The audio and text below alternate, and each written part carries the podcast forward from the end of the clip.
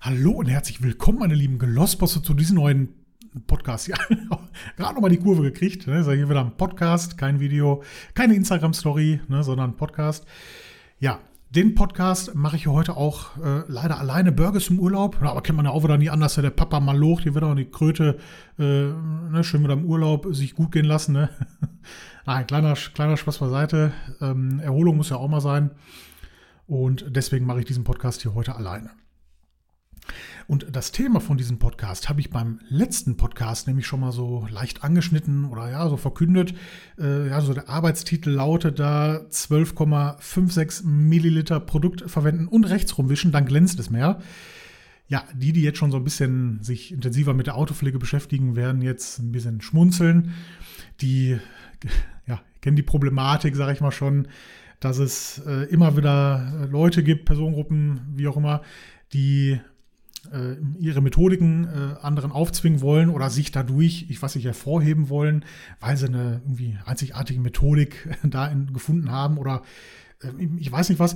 Äh, da gehen wir natürlich später noch mehr drauf ein. Vorher möchte ich nochmal sagen, äh, wirklich vielen, vielen Dank für das ganze Feedback, was wir hier bekommen durch die Podcasts. Macht wirklich Spaß, auch die Podcasts zu erstellen.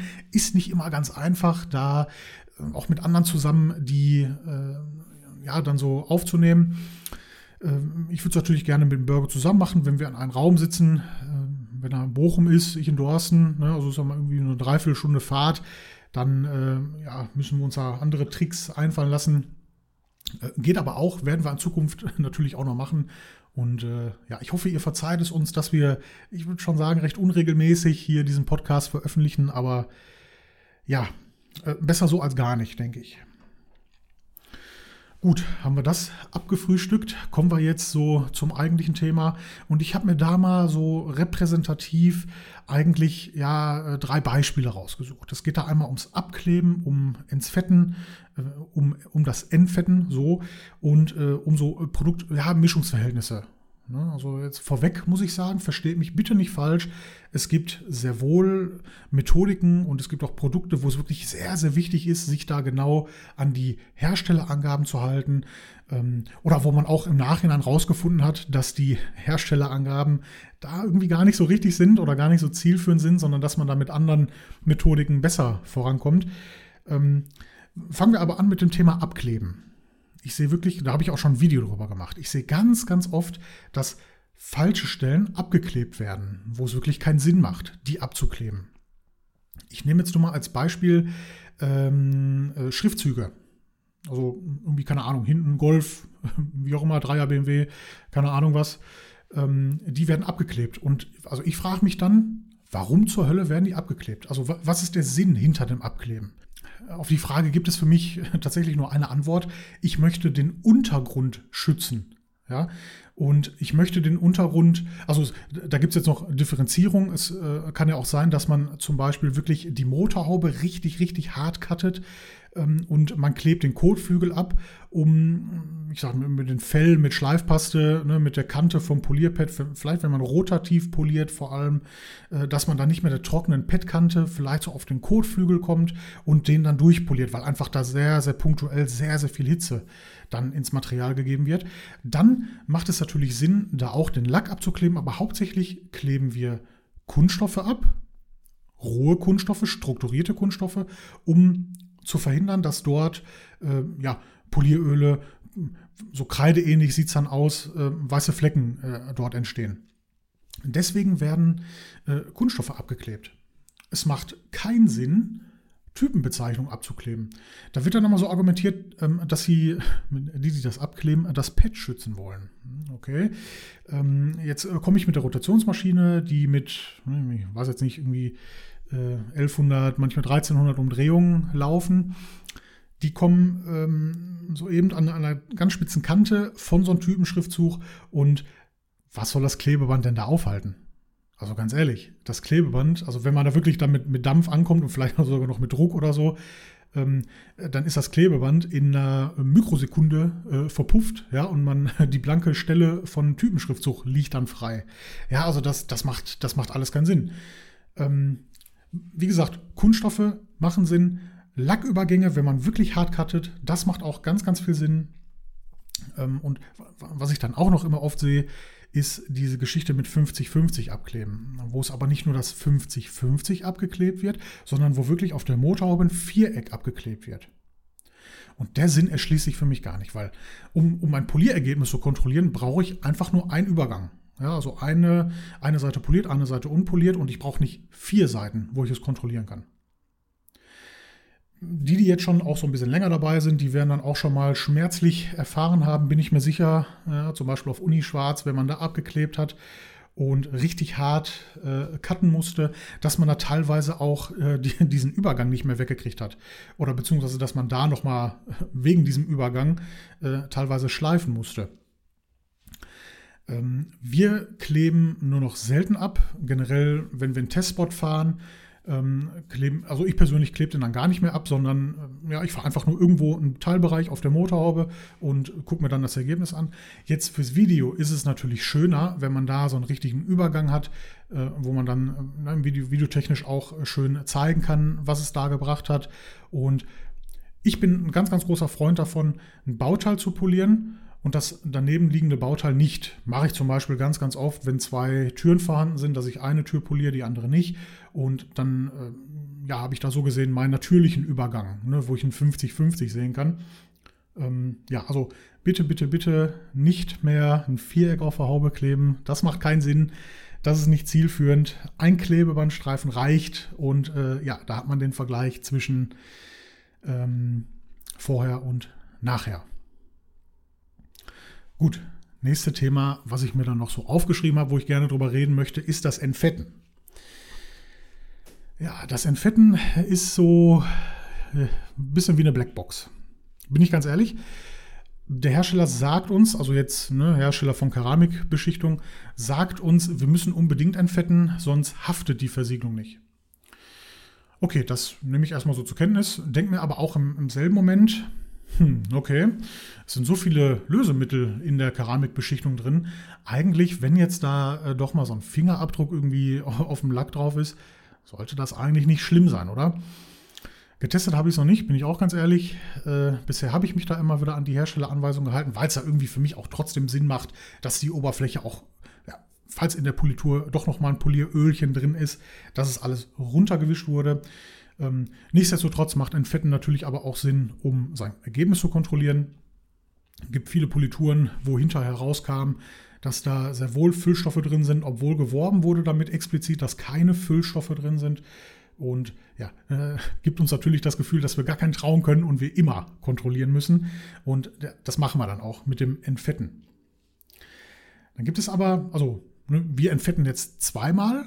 Ne, das halte ich schon für eigentlich einmal zu viel als nötig, ne?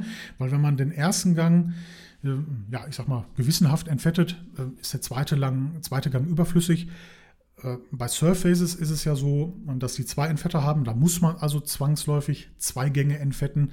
Ich bin mir aber auch sicher, äh, ja, dass wenn man da mit einem anderen Entfetter dran geht äh, und die Oberfläche genauso fettfrei, ölfrei und wie auch immer was herstellen kann, dass die Versiegelung dann nicht besser, schlechter, weniger lange, weniger irgendwas Tropfen nicht schön genug, äh, sondern gleich performt. Da bin ich mir sicher, äh, aber äh, ja, testen ist immer schwierig. Keiner möchte sich natürlich da irgendwie 50-50 auf der Haube äh, einmal entfettet, einmal nicht entfettet äh, und dann eine Versiegelung drauf machen. Da möchte ja irgendwie auch keiner rumfahren.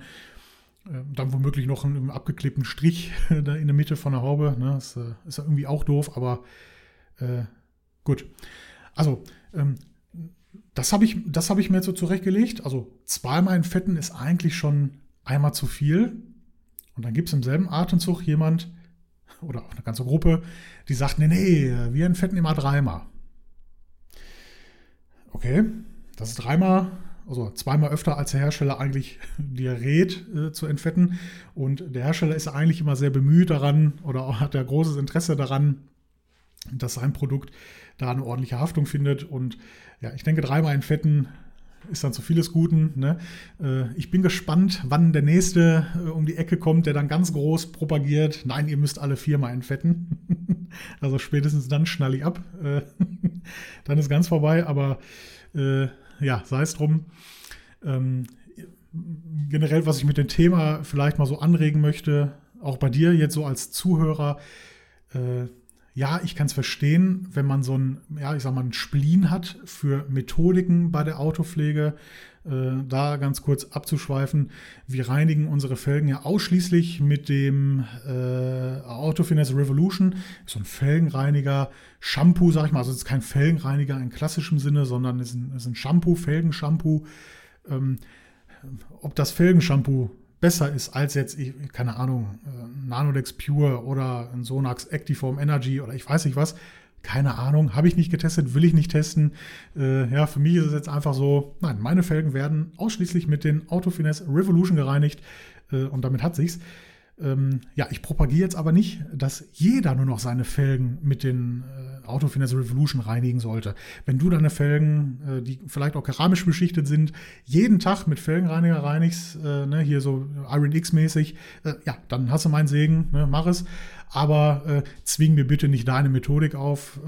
Das finde ich immer ganz, ganz wichtig zu erwähnen. Ähm, wie gesagt, jeder hat seinen eigenen Spleen, jeder hat seine eigenen Methodiken gefunden, aber ja, die, die müssen, nicht für, müssen nicht für die Allgemeinheit gültig sein. Ne? Jo, das nächste Thema ist so Produkte-Mischungsverhältnisse. Hier wird es schon wieder so ein bisschen interessanter, weil es gibt Produkte, ähm, ich sage jetzt mal klassischerweise APC, der wird konzentriert geliefert, den muss man verdünnen. Pur kann man den meistens nie oder sollte man den eigentlich nie anwenden.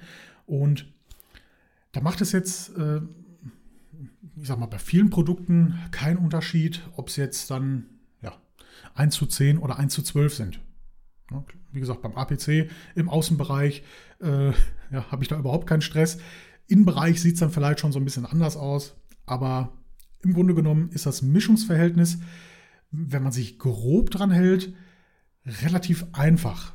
Ja, also man muss da keine Wissenschaft draus machen und von wegen, oh, jetzt habe ich aber, scheiße, ich habe jetzt hier irgendwie 10 ml zu viel Wasser, ach du Teufel, jetzt muss ich alles wegkippen. Nein, so ist es nicht. Ähm, äh, Gibt es ja auch verschiedene äh, Hilfsmittel. Wir haben ja auch einen Mischungsrechner programmiert, den wir im App Store hochgeladen haben, iOS App Store. Damit kann man äh, auf den Milliliter genau, sogar auf zwei Kommastellen genau, glaube ich, das Mischungsverhältnis äh, sich ausrechnen lassen anhand der Flaschengröße und äh, ja, hat dann groben Fahrplan, wie gemischt werden muss. So, jetzt gibt es aber, wie gesagt, Produkte, da ist es kritisch, wie gemischt wird, beziehungsweise was für ein Mischungsverhältnis gewählt wird. Ich äh, erinnere mich da zum Beispiel an den Meguiar's äh, Glass Cleaner Concentrate. Da hat der Hersteller empfohlen, den 1 zu 10 anzuwenden. Da hat er aber so ein bisschen, ja, ja, ein bisschen geschmiert. Also da war es nicht so ganz so optimal. Ähm, da sah es so aus, als wenn da noch so Rückstände drauf sind auf der Scheibe. Ja, und hat man den dann 1 zu 12 oder 1 zu 13 gemischt. Also eigentlich nicht ganz so weit weg von dem ursprünglichen Mischungsverhältnis. Da war alles gut. Ne? Und äh, ja, da, da sieht man mal, also, ne, dass es natürlich Produkte gibt, wo es da Sinn macht und ja, gibt aber auch ganz, ganz viele, äh, wo es dann keinen Sinn macht. So, jetzt habe ich äh, ganz, ganz viel drumherum geredet. Ähm, bei mir wieder die Quintessenz hier so von diesem Podcast. Bitte macht euch eure eigenen Gedanken. Bitte vertraut nicht blind darauf, was andere sagen. Äh, denkt immer selber drüber nach, ob das wirklich Sinn macht, was jetzt da gesagt wurde. Entscheidet für euch selber, ob ihr das so machen könnt und wollt. Und äh, ja, lauft da nicht wie die Lemminge einfach äh, irgendjemand hinterher und propagiert seine Methoden, stellt alle anderen Methoden als schlecht dar, weil meistens ist es nicht so, vor allem wenn schon jahrelang so gearbeitet wurde, dann hat sich irgendwo doch schon äh, da auch die Erfahrung gebildet und äh, ja, das möchte ich nun mal gerne so auf den Weg geben und ja, das war es jetzt hier eigentlich auch so, so, schon so von diesem Podcast. Der ist jetzt so ungefähr bei ja, 14 Minuten, so irgendwie sowas um den Dreh. Ihr könnt mir ganz, ganz gerne mal Feedback geben, ob euch so diese Länge gefällt oder ob wir mal länger äh, machen wollen. Wenn ich jetzt einen Podcast alleine mache, suche ich mir eigentlich immer nur ein, ein Hauptthema raus. Äh, da kann ich jetzt oder da möchte ich auch nicht äh, so lange dann drüber philosophieren. Ähm, jetzt so hier diese 14, 15 Minuten ist schon so, finde ich, grenzwertig. Zu zweit macht es dann noch immer so ein bisschen mehr Spaß. Da kann man dann noch ähm, ja, so ein bisschen mehr äh, erzählen. Ähm, ergeben sich immer noch auch so ein paar andere Fragen. Und äh, da werden die Podcasts dann automatisch so ein bisschen länger. Ne? Ja, äh, Ich bedanke mich hiermit fürs Zuhören und sage bis zum nächsten Mal. Ciao.